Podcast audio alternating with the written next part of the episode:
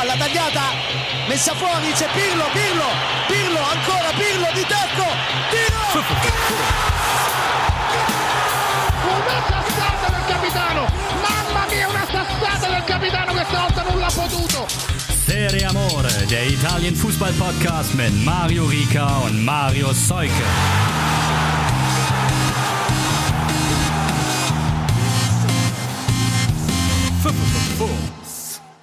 Ciao a tutti, beschwingt durch die Länderspielpause, auch mit Serie Amore. Die UEFA Nations League hält uns in Atem. Das ist wie so ein Frühlingstag nach einem langen Winter ohne Fußball. Und dann ist dieser Frühlingstag so richtig verregnet. So ungefähr, würde ich mal sagen, ist diese Länderspielpause. Muss man einfach mal so festhalten. Kann man nicht anders sagen. Heute aber freue ich mich, da geht die Sonne auf. Wir haben zugeschaltet den Kunden Nummer eins von Francesco Caputo, Marius Seuke. Ich würde das Bier echt gerne mal trinken. Also wenn es das irgendwo, wenn es irgendjemand weiß, äh, hallo erstmal, dann sagt mir bitte, wo ich das bestellen kann. Schön wieder da zu sein, wie immer. Freut mich auch sehr und tatsächlich, wenn man ähm, so dich bisschen auf den sozialen Kanälen verfolgt, kommt man doch nicht um den Eindruck herum, dass du ähm, ja Bier magst auf jeden Fall. Ist, äh, ist eine Leidenschaft, ja, doch. Apropos Leidenschaft, ja, die Nations League, ich habe es gesagt, geht so, was wir da gesehen haben. Die italienische Nationalmannschaft hat angefangen mit einem Freundschaftsspiel gegen die Republik Moldau. Da hat man noch sechs Türchen erzielt. Da hat äh, Mancini sehr viel ausgetestet, hat unter anderem eben Francesco Caputo zu seinem Länderspieldebüt verholfen, der dann auch direkt genetzt hat in seinem ersten Spiel ist somit der älteste Tordebütant, habe ich nachgelesen, im Dress der Squadra Azzurra. Und dann kam der dritte Spieltag gegen Polen. Die Italiener sind ja gestartet mit einem Sieg und einem Unentschieden, grüßen also auch nach dem 0 zu 0 gegen Polen noch von der Tabellenspitze in der Liga A Gruppe 1. Ja, ich habe es verstanden auf jeden Fall, wie das läuft. Äh, A1, 1A. Das Spiel war so, hm, ich weiß nicht so richtig. Ich muss mich auch an dieser Stelle natürlich nochmal für meine negative Kommentierung entschuldigen. Nee, muss ich eigentlich nicht. Wenn ein Fußballspiel ähm, schlecht ist, dann ist es halt schlecht. Und dann sage ich das auch. Dass, da gibt's eventuell andere Ansichten. Und ähm, ja, wenn mich noch mehr Leute in der Zukunft eher als Marktschreier hören wollen, dann gerne DMs open, sagt man so schön. Und dann nehme ich das konstruktive Feedback natürlich immer gerne mit. Aber Ansonsten, Marius, ich weiß nicht, wie es dir ging. Hast du viele Länderspiele dir reingezogen jetzt in den vergangenen Tagen? Ich bin tatsächlich nach diesem äh, sehr langen Deadline Day und was dann danach noch so die, die ein, zwei Tage danach, die sehr arbeitsintensiv waren, ganz froh gewesen, mich anderen Dingen widmen zu können und habe mir überhaupt kein Länderspiel reingezogen. Aber das ist auch, ja, an, in anderen äh, Podcasts aus dem, aus dem FUMS-Universum wurde, äh, wurde sich schon darüber ausgekotzt, ähm, wie lange diese Länderspielpause ist und wie lange das noch dauert, bis die nächsten Spiele so stattfinden. Und äh, ja, würde ich zustimmen. Also gibt mir irgendwie überhaupt nichts. Man hatte auch tatsächlich nicht so wirklich das Gefühl, dass da alle Spieler richtig mit Feuer und Flamme dabei waren. Einige Ausnahmen gab's. Ähm, Caputo, Berardi, auch Mois Ken, die haben auch gegen Polen wieder ein bisschen gewirbelt. Locatelli fand ich ganz gut in der Zeit, in der er dann gespielt hat. Beim Testspiel gegen Moldawien, da war auch noch einiges an Spaß mit dabei auf jeden Fall. Aber ähm, da hat man schon gesehen, dass da offensiv dann das ein oder andere an Tempoverschärfung fehlt und die letzte Energie eventuell nicht aufgebracht werden will. Klar, Kieser hätte in der elften Minute das Tor machen müssen, dann glaube ich, hätte sich das anders, äh, hätte sich das alles auch ein bisschen anders zu Ende spielen lassen können von den Italienern. Aber so wurde es von Minute zu Minute, die das Spiel andauerte, träger und gegen ja, tiefstehende Polen sehr unangenehm für Mancinis Truppe. Und auch wenn das jetzt alles so ist, will ich mal die These aufstellen, man mag es eigentlich kaum glauben, aber ich finde, ähm, Italien hat ein Stürmerproblem in der Nationalmannschaft, tatsächlich. Was ich, äh, wenn ich da gleich einhaken darf, äh, was mir da spontan so einfällt, ein Blick auf die Aufstellung gegen Polen. So, Mancini ist ja bekannt dafür, dass er in der Squadra sehr viel äh, rotiert, sehr viel ausprobiert, immer mal wieder neue Leute reinholt und so, aber das war ja eigentlich schon jetzt ähm, auch in der Offensive Leute, die da regelmäßig spielen, aber Pellegrini nominell auf dem linken Flügel und äh, also dieses Mittelfeld aus Barella und Verratti und Jorginho, das äh, sieht auf den ersten Blick natürlich von den Namen her sehr gut aus, aber ich glaube, da fehlt mir auch dann schon ein bisschen Torgefahr, so aus dem Spiel heraus. Ja, ich hätte da tatsächlich auch, das war einer von der Sorte ähm, Sechser zu viel. Sie haben es teils ganz gut gemacht. Verratti hat mir ganz ordentlich gefallen. Barella war unglücklich an dem Tag. Äh, Jorginho, wissen wir es ja auch, war definitiv in den letzten Tagen an der Gitarre und beim Gesang stärker. Und ja, vielleicht ein Pellegrini weiter hinten oder hinter den Stürmern und dann auf links außen. Klar, Insigne hat gefehlt. Aber da muss man dann doch eine andere Alternative haben. Und Andrea Bellotti, oh ja, der ist halt gelaufen, gelaufen, gelaufen, angelaufen äh, hat Zweikämpfe gesucht. Ähm, aber so in diesem System war er dann auch nicht der, ja, Natural Born Striker, den man vielleicht mal in so einer Partie braucht. Vor allem, wenn dann auch irgendwie Chiesa, Pellegrini und wie sie alle heißen, ähm, eben nicht komplett äh, durchziehen und die Chancen nutzen, die äh, rumliegen gelassen werden. Sehe gut, dass du Bellotti ansprichst. Wir haben ähm, letztes Mal in der, in der sehr langen Folge mit dem, mit dem Kollegen Henrik ein paar Fragen, die eingegangen sind, äh, ausgespart oder verschmäht.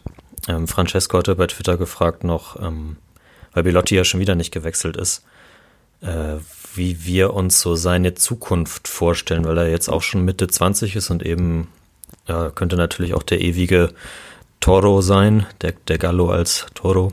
Ähm, und ja, weiß nicht, wie, wie, wie siehst du das? Also ich, ich glaube halt auch, dass das um, um so ein richtig großer Stürmer in der Squadra zu sein, fehlt ihm halt auch einfach dieses in Topspielen sein, Europacup und so weiter, oder? Ja, zwingend hat er da, glaube ich, in den letzten Jahren einen, einen kleinen Entwicklungsschritt verpasst. Ich, ich mochte das lange, dass er da geblieben ist bei Torino. Ja, ist grundsympathisch so, keine Frage. Ja, absolut, aber das, das auch in dem System und wie er da eben gebunden ist, da geht ihm schon auch was ab. Also er hat auch dann oft gar nicht mehr die äh, Kraft, glaube ich, seine Qualitäten auszuspielen. Auch wenn seine Qualitäten eben auch die von mir eben beschriebenen sind, Zweikämpfe zu suchen, sich reinzuhauen, vorne anzulaufen. Aber wenn du die ganze Zeit nur damit beschäftigt bist, ja, dann bist du halt im entscheidenden Moment, Moment, das hat man gegen Polen auch ein, zweimal gesehen, dann eben nicht da in der Box, wo der Stürmer stehen muss und dann einfach ja, seine Hauptaufgabe, das Tore schießen, erfüllen kann. Ja, äh, würde ich voll zustimmen. Das ist, passt auch so ein bisschen zu dem, was man jetzt bisher in der, in der Liga schon gesehen hat. Gerade dieses, äh, dieses Spiel gegen Atalanta, wo er, da hat er ja, glaube ich, sogar getroffen, aber da ist, er sich auch extrem aufgerieben und da hat dann in, in gewissen Situationen dann schon mal die, die Durchschlagskraft dann auf dem, auf dem letzten Meter sozusagen ein bisschen gefehlt. Und äh, ich hoffe, also weiß nicht, der, der Präsident von Torino, Urbano Cairo, ist ja auch sehr vehement in seinen Ablöseforderungen. Und wenn die Vereine nicht so viel Geld haben durch Corona, ist es natürlich schwierig. Und was ich mir vom Ding her ganz gut vorstellen könnte, wäre so, man weiß ja nicht, ob Slatan jetzt über das Saisonende hinaus spielt, aber so, so ein Milan-Wechsel, oder? Also ich meine, mit, mit der, mit den Leuten um ihn herum, so Rebic und dann, dann ist er so der Haller in dem, der Frankfurter Haller in dem System so, das könnte eigentlich ganz gut funktionieren, oder? Ja, das glaube ich auch. Doch, das, das ist tatsächlich ein inter, inter, interessant. Okay, alles klar. Interessanter Gedanke, den du da formulierst. So interessant, dass er über sich selbst stolpert. Ja, genau. ähm, ja, durchaus. Also das könnte ich mir gut vorstellen. Ich, ich, ich glaube aber auch trotzdem nach wie vor, dass er schon auch ein Faktor für Mancinis Truppe werden kann oder bleibt und er da weiterhin Spielzeit bekommt. Ähm, das ist ja ist nämlich auch ja kein Geheimnis, dass äh, Giro auch trotz seiner Tore da nicht komplett gesetzt ist. Er hat ja auch so dieses klassische Problem in Anführungszeichen, dass er die Leistung, die er bei Lazio gebracht hat, eigentlich nie so richtig auf das, auf das Spiel in der Squadra hat ummünzen können. Weiß nicht, ob ihm dann da jetzt halt der, der Luis Alberto, der kongeniale Partner irgendwie fehlt oder woran das liegt, aber ja, er, kämpf, er kämpfte auch sehr viel, aber die Quote ist halt nicht so, nicht so doll. Ja, ihm fehlt halt auf jeden Fall, dass es, äh, ihm fehlt auf jeden Fall ein Team, das komplett auf ihn zugeschnitten ist. Das kommt dazu, ja. ja. ja wo wir dann auch wieder bei den Schwächen äh, Immobiles sind. Und ähm, das ist vielleicht auch der Grund dafür, dass er in anderen Ligen bei anderen Vereinen nicht funktioniert hat. Aber deshalb, du hattest ja äh, den, den guten großartigen äh, Ciccio Caputo schon ange, äh, angesprochen. Der wird bestimmt kein äh, Stammspieler mehr jetzt bis zur EM, wenn sie dann nächstes Jahr stattfinden kann. Das müssen, wollen wir ja erstmal sehen, aber ich glaube, dass er sehr, sehr gute Chancen hat, Teil des Kaders zu sein. Ich würde ihn auf jeden Fall mitnehmen. Tatsächlich, auf jeden Fall.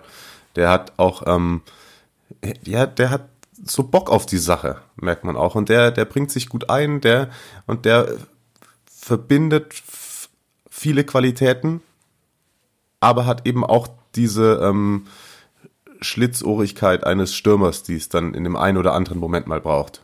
Genau, also wer das äh, nicht gelesen hat, es gibt ein, ein, ganz großartiges Porträt über ihn bei äh, den Kollegen von Elf Freunde, also einfach mal Caputo Elf Freunde äh, bei Google eingeben. Das ist äh, sein, sein besonderer Weg, sag ich mal, von der neunten Liga bis in die Serie A und äh, der Bierbrauer und seine Sperre wegen, wegen passiver Beteiligung am Wettskandal oder so. Das äh, super, äh, super lohnenswert. Und da wird er halt auch mit, äh, mit Inzaghi so ein bisschen verglichen.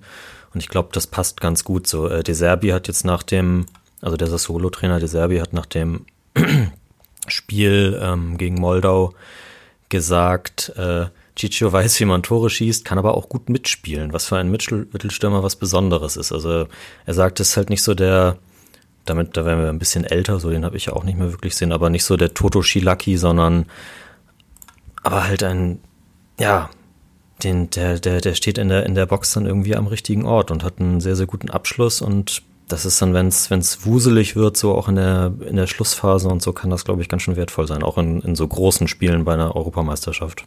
Ja, und der Werdegang ist ja tatsächlich überragend, ne? Also äh, neunte Liga ewig lang und dann war es, glaube ich, sogar ähm, Conte, der ihn so bisschen nochmal auf einem neuen Niveau entdeckt hat, oder täusche ich mich da? Genau, also er ist erst, glaube ich, in die, in die sechste oder fünfte Liga gegangen. Und von da hat ihn ähm, Conte dann nach Bari geholt. Und äh, ja, hat ihm quasi die Chance gegeben, sich da zu zeigen. Und das äh, hat ganz wunderbar geklappt. Dann ist das, konnte es dann ja irgendwann von Bari weg. Und dann hatte Caputo da auch nicht mehr so einen leichten Stand, ist dann mehrmals ausgeliehen worden. Und dann kam er irgendwann nochmal wieder zurück und äh, so ein bisschen dieses äh, Stehaufmännchen, ja, der, das steht auch in dem, in dem Porträt hier I Get Knocked Down und so, das ist ja, glaube ich, seine Tormusik bei Sassuolo. Ähm, und das passt offensichtlich ganz gut zu diesem Typen. Und dann ähm, ja, ging er von Bari nach später irgendwann nach Empoli und da hat er, ja, glaube ich, auch 26 Tore in der Serie B geschossen und seitdem er die da zum Aufstieg geschossen hat, ist er auch in der Serie A voll dabei. Richtiger Spätstarter, so das hat bei, war bei Luca Toni ja auch ein bisschen, bisschen ähnlich. Ja, ich wollte ich, ich wollte die ganze Zeit immer den, den ähm, Miro Klose-Vergleich bringen. Oder ähm, so, ja. Ja, aber auch nur aufs, Dado Pirscho. aber nur aufs Sportliche äh, gesehen, weil sonst sind die tatsächlich doch ein bisschen konträr, würde ich sagen, so vom Charakter her. Gut, das äh, weißt du als Werder-Fan besser einzuschätzen wahrscheinlich als ich. Oder hast du auf jeden Fall eine klarere Meinung zu? Ich hatte dich unterbrochen bei oder so. warst du fertig mit Chicho? Ja. Also, wie gesagt, ich, ich würde ihn der passt auch bei Sassuolo einfach so wunderbar rein und, und schießt da seine, seine Tore. Und also ich glaube, Mancini würde sehr, sehr gut daran tun, ihn mindestens als Stürmer Nummer drei da mit hinzunehmen. Ja, und wenn dich so als Maskottchen oder identifikationsstiftende Figur. Der, der die äh, Kollegen dann nach dem Sieg abends eben mit Bier versorgt. Genau. Und äh, ich tatsächlich, also mit so einer Story, denke ich, können sich ja auch die Tifosi bestimmt sehr gut anfreunden. Und ähm, das Thema gab es ja erst zuletzt in Deutschland auch. Ich weiß jetzt nicht sicher, ob sich Bastian Schweinsteiger mit äh, Chicho Caputo identifizieren könnte. Eins ist auf jeden Fall gewiss. Die Squadra Azzurra hat mehr Bierbrauer in der Mannschaft als der DFB-Spieler mit Profil. Word. Oder too much? Nö. Okay.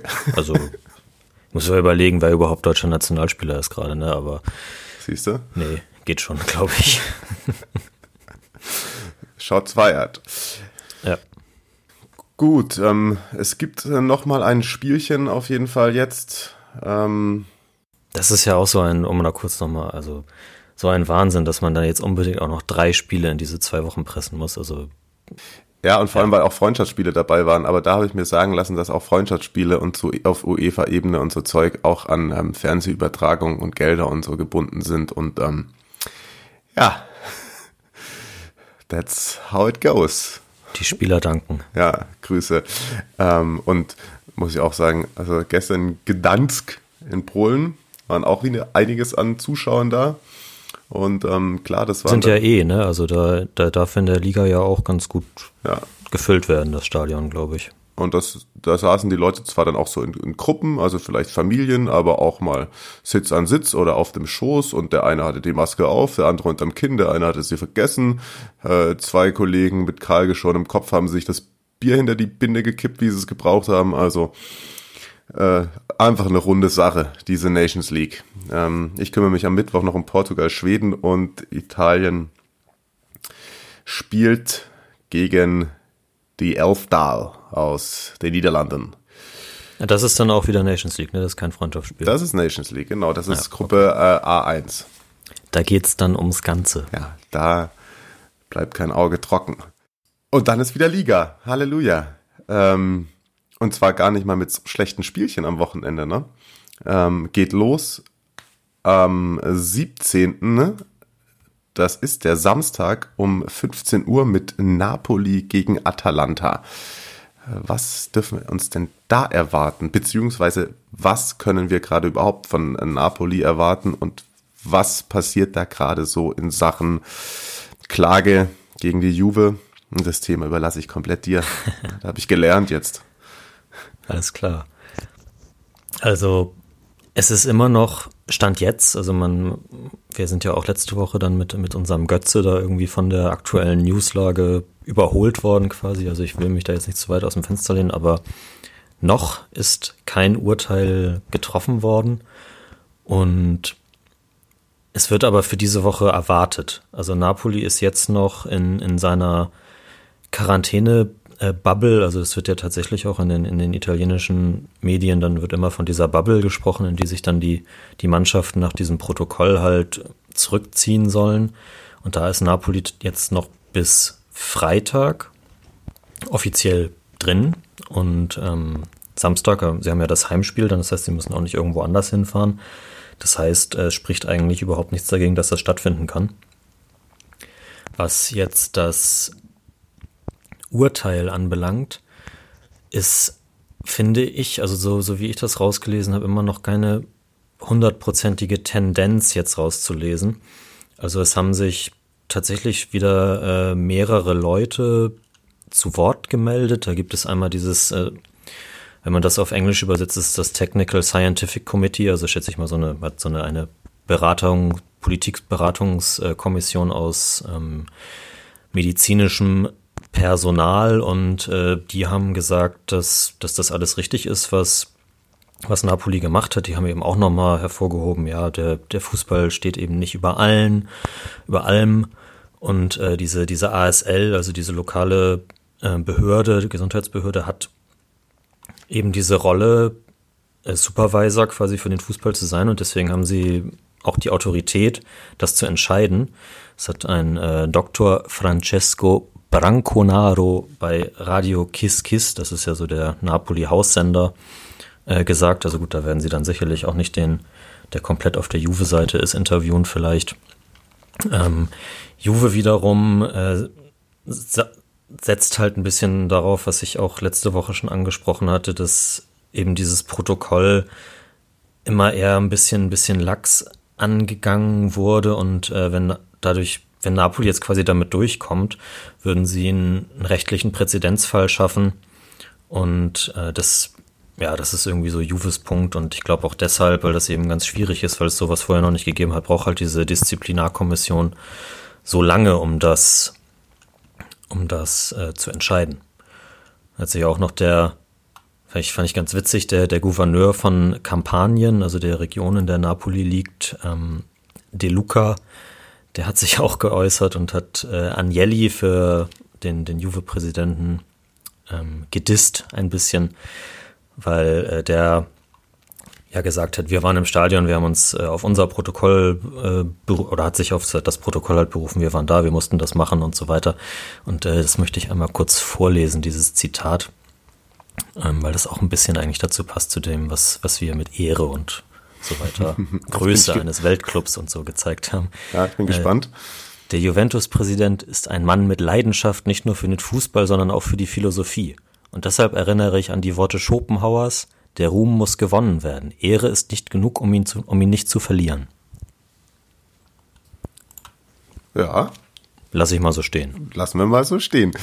Ähm, sportlich gesehen wird das auf jeden Fall ein höchst unterhaltsames Spiel, nehme ich an, wenn es denn dann stattfindet. Ähm, solltet ihr euch nicht entgehen lassen und das sozusagen das Vorprogramm für das Derby Inter gegen äh, Milan und ähm, aller Voraussicht nach wird das Latan auch wieder mitwirken.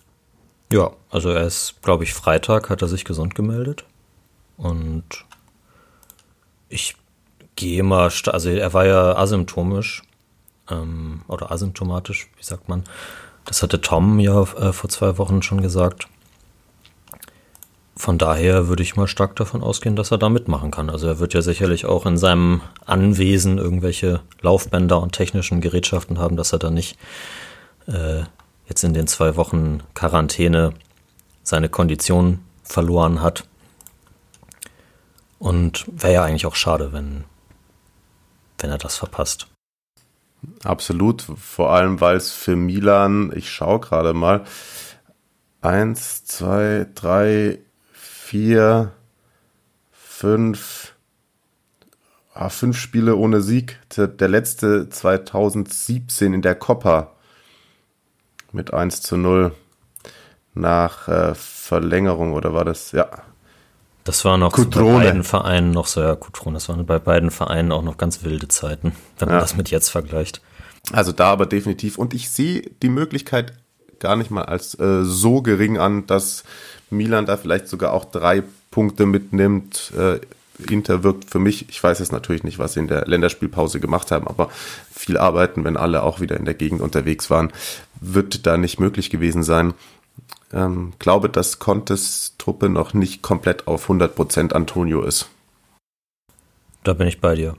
Also er ist natürlich, Rebic fällt weiterhin aus, so hinten Romagnoli ist dann auch noch nicht wieder fit, aber ja, Milan hat dann ja auch, auch bei einem nicht so herausragenden Spiel gegen, ähm, gegen Crotone gezeigt, dass sie eben dann, wenn, wenn sie die Chance bekommen, dann eben auch da sind. Und Inter hat am Chancen zulassen nicht gespart in den letzten Wochen.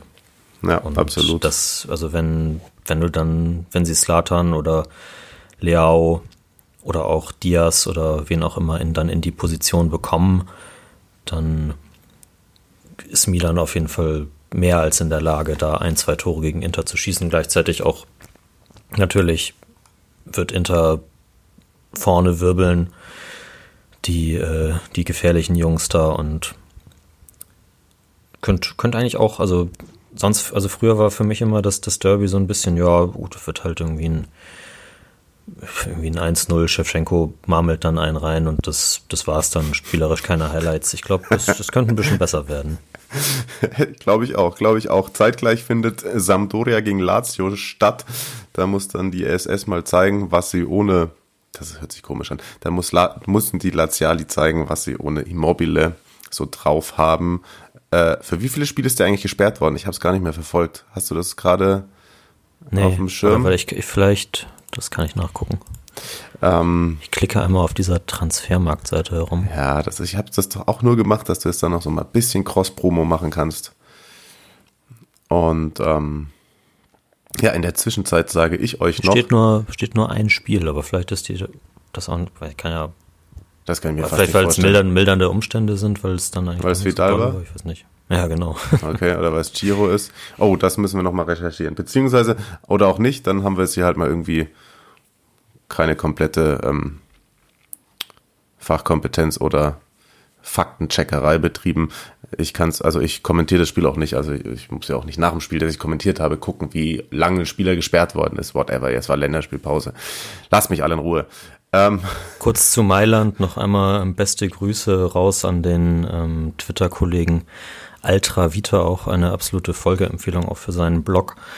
Der äh, hat den kleinen oder größeren Dachschaden bei den ganzen An krassen seinem Haus. An seinem Haus, muss man sagen, Ja, ja. ja. Er hat ja selbst geschrieben, wenn es nur der eigene wäre. Ne? Hm, ja. ähm, also alles Gute dir. Hoffe, dass äh, das kriegt ihr da irgendwie alles hin. Auch die, die Nachbarn drumherum, die es teilweise noch schwerer getroffen hat, das äh, sah schon scheiße aus. Jo, auch von mir beste Grüße. Kai Tippmann heißt der Herr im echten Leben, hat unter anderem auch das Buch, was ich euch gerne ans Herz legen möchte, Stadionrebellen, übersetzt. Ein, ähm, das hat Erlebnis Fußball herausgegeben, ja, beziehungsweise in Deutschland verlegt. Kann man sich gerne mal reinziehen. Ist tatsächlich sehr interessant. Eine, ähm, ja, die Geschichte der italienischen Ultras äh, höchst spannend und aufschlussreich. Ich bin da jetzt auch schon seit ja, einigen Jahren sehr interessiert am Ultra-Dasein. Aber da waren ganz viele Sachen dabei, gerade aus den Anfängen, die mir so noch nicht bewusst waren. Der Samstag, äh, wir haben es angesprochen, Sampdoria Lazio ist ähm, mega krass voll, weil am Abend spielt dann auch noch äh, Juventus bei Aufsteiger Crotone. Äh, Ich glaube, auch wenn es da noch ein bisschen stottrig daherkam an den, in den ersten Spieltagen, dürfte das eine klare Angelegenheit werden für Juve, oder Marius? Crotone hat jedenfalls bisher, auch wenn sie sich immer Mühe gegeben haben, nicht den Eindruck gemacht, als hätten sie da bei Juve krass was entgegenzusetzen. Es war ja bei äh, Juve auch dann wieder ein bisschen, bisschen Stress mit der, mit der Bubble, aus der Ronaldo und Danilo dann als Erste irgendwie ausgebrochen sind und gesagt, danach gesagt haben, ey, was, was, was soll das irgendwie mit, mit, mit dieser Bubble? Ähm, aber ich glaube nicht, dass das den Fokus der Mannschaft nimmt und ich schätze auch, dass das eine klare Angelegenheit wird. Oh, apropos Mühe gegeben. Äh, Luigi Del Neri, kurzer Ausflug in die Serie B. Was meinst du, wie viel Zeit hatte er sich Mühe zu geben innerhalb von einem Monat und zwei Spielen? Ja, das war auf jeden Fall ähm, italienischer Fußball in Reinform oder das drumherum. Ähm, Del Neri hat, um das kurz einzuordnen, Anfang September Brescia übernommen, die ja abgestiegen sind, von Diego Lopez, der auch erst im Februar gekommen war und äh, dann bravourös den Klassenerhalt nicht geschafft hat. Ähm, liegt nicht unbedingt an ihm, die Mannschaft war halt einfach nicht gut genug, so keine Frage. Aber ja, Del Neri hat dann genau, eben genau zwei Spiele Zeit bekommen, hat da im ersten Unentschieden geholt, das zweite hat dann 0-3 gegen Cittadella verloren, die gerade Tabellenführer in der Serie B sind. Und dann war das dem guten Massimo Cellino, ähm, Freunde des englischen Fußballs kennen seinen Wahnsinn auch noch aus Leeds. Äh, war, dem war es das dann genug. Und ja, das ist einfach, ja, keine Ahnung, was, was man dazu noch sagen soll. Also, Dann, dann mach doch folgendes. Diego Lopez ist jetzt übrigens auch wieder da. Natürlich. Ah, perfekt. Ja, der hat wahrscheinlich, das ist auch wieder, ah, super. Das ist, das, das ist einfach, wie du schon sagst, das ist Bella Italia, Trainer hin, Trainer her. Das macht Spaß. Aber Genau. bevor du nicht mehr weißt, was du sagen sollst, mach doch mal, das ist meine, nämlich meine neue Lieblingskategorie, die hast du einfach einmal so unabgesprochen eingeführt. Ähm, die Kategorie, ich habe noch keinen Namen dafür, ihr seid wieder herzlich dazu eingeladen, uns da Vorschläge zu schicken. Spieler die man nicht bei einem Verein erwartet hätte, die dort aber schon gespielt haben. Genau, ein, ein, ein Au- kurzer, Au- Ausgabe Brescia Calcio sozusagen. ein kurzer Einwurf noch zu, äh, zu Del Neri, der hat nämlich gesagt, ähm, er hat, es, es ist mir in, den, in diesen vier Wochen, in denen er jetzt Trainer in Brescia war, klar geworden, dass er es mit 70 immer noch kann und er hofft, dass er irgendwo noch anders die Chance bekommt. Also äh, Vereine ohne Trainer, Gigi Del Neri ist bereit. Cool, vielleicht äh, macht Peter Neuruhr Co-Trainer. Ich glaube, der kann es auch noch. Auf jeden Fall. Also wir, der hat doch auch. Ach ja, Naldo. Naldo musste darunter leiden, ne? Ja, ja. Ähm, klar, Brescia äh, hat natürlich zumindest in, in, den, in den letzten 20, 30 Jahren, wo man dann die Namen noch ein bisschen präsenter hat, äh, ein bisschen mehr Serie A äh, Zeitgenossen als Monza und Ascoli. Deswegen, also der Name Roberto Baggio, den muss ich da, glaube ich, jetzt nicht noch großartig hervorheben. Aber bei einem hat es mich dann doch wieder überrascht, dass der da auch noch zum, zum Ende seiner Karriere nochmal gewesen ist, der gute Pep Guardiola. Ich weiß gar nicht, ob ist er von der Roma dahin oder was andersrum. Ich glaube, er ist, von der Roma nach, äh, zu Brescia gegangen. Das wusste ich tatsächlich. Ähm, glaube ich, jetzt bin ich auch mal drüber gestolpert in der Spielvorbereitung. Genau, und, und zur gleichen Zeit, da war dann eben auch Baggio da und da waren aber auch Iglitare da natürlich, der äh, legendäre. Und Andrea Pirlo, das ist auch bekannt. Ähm, Luca Toni natürlich. Marek Hamsik, das ist äh, sicherlich auch noch ein Begriff, dass er von Napoli aus dahin gegangen, äh, andersrum von da aus nach Napoli gegangen ist. Andrea Caracciolo muss man natürlich immer erwähnen, äh, Brescia Legende. Was äh, ein bisschen spezieller, Savio Ensirico natürlich, der von da aus seinen, seinen großen Schritt zu West Ham gemacht hat und danach kam dann nicht mehr so viel. Ich übrigens äh, am, am Silvestertag 2008 mit 18 Jahren ein, eins meiner ersten Interviews geführt. Oh, Das okay. war, das war auch interessant. Total nervös gewesen davor. Er aber, glaube ich, auch. Er war ja nicht älter als ich. Ähm, auch noch bei, äh, bei Brescia gespielt hat Manfred Binz. Oh, Alle. Eintracht-Fans natürlich sehr gut kennen. Ja, Gude und Grüße. Genau. Dann auch äh, der, das wusste ich tatsächlich auch vorher überhaupt nicht, ein weiterer Deutscher, Albert Brülz, der Nie gehört. nee, in den 60ern bei, bei Gladbach gespielt hat und von da aus dann irgendwie nach Italien gegangen ist. War ein, zwei Stationen, das haben ja damals viele Deutsche auch gemacht. Ähm, Luca Toni habe ich gerade schon erwähnt, oder? Äh, George Hadji hat auch bei Brescia gespielt. Oh, Dann äh, Grüße an, an die, an die Werder-Fans, Pierre Vaumet. oh. Le Klasse. Legende, oder? Das war, ja, das war kein Fehleinkauf, nein, glaube ich nicht. Äh, wichtig zu erwähnen auch natürlich, wenn wir bei Hadji sind, äh, Florin Raducoyo, der lange Zeit, äh, ich glaube, der einzige war, der Tore in allen fünf Top-Ligen gemacht hat. mhm, ja, genau. Oh, das ist ein gutes Spiel. Sagt uns mal, welche die anderen waren. Ähm, Paulsen, Pierre Vaumet, Ja, nein, du soll. Ach, sorry. die anderen sollen es sagen. ja? Die- genau, die, die, anderen, die, anderen, die, die anderen, die, die, die Zuhörer. Dann habt ihr noch welche offen, dann habt ihr noch welche offen. Ähm, Das waren okay. die offensichtlichen, also ha- ha- hast, du noch, hast du noch andere Namen von Brescia? Dann musst du sie jetzt schnell raushauen, weil jetzt sind wir doch ein bisschen wieder, ich bin heute zur zeitlichen vom Zug. Es tut mir leid, die Nations League, die, der Terminplan ist voll. Einer, äh, den, den ich auch bei natürlich bei beiden Vereinen vorher auch schon genannt habe, er musste auch bei Brescia spielen, Luigi Di Biagio. Ah, ein Genuss. Ein Genuss wird auch sein, was wir nächste Woche vorhaben, denn ähm, Ernst Mosch, Markus heißt er, glaube ich, in Real Life, wollte, dass wir mal über die ähm, Trikots der Serie A sprechen. Das machen wir nächste Woche. Ich weiß auch schon, was mein Lieblingstrikot ist, das verrate ich jetzt aber nicht. Also, wenn das mal nicht ein Cliffhanger ist. Und ihr alle, die es hört, schreibt doch mal, was eure Lieblingstrikots sind und dann äh, können wir das in der Luft zerreißen oder auch nicht. Du bist einfach ein 1A Community Manager, Marius. Muss ich Ne? ganz klar so sagen. Ähm, haben wir sonst noch was? Bewertung haben wir wieder bekommen. Herzlichen Dank. Auch ein nettes Feedback. Also zum Podcast, nicht zu meinem Live-Fußball-Kommentar, aber das steht auf einem anderen Blatt Papier. Ja. Vielen Dank fürs Zuhören. Ähm, Marius, haben wir noch was? Nö, also macht Ah, das. äh, was macht Parma gegen Udinese? Ähm, Es sind ja so viele neue Leute dazugekommen am, am Deadline Day, fünf oder sechs. Da bin ich mal sehr gespannt. Äh, ich habe das, glaube ich, auch letzte Woche schon gesagt, ich kenne die gar nicht alle so gut. Aber gegen Udinese musst du gewinnen. Ganz klar. Word. Dann nehmen wir das als Schlusssatz. Parma muss gegen Udinese gewinnen. Ihr müsst äh, bewerten, Kommentare schreiben, Fragen stellen und abonnieren und whatever.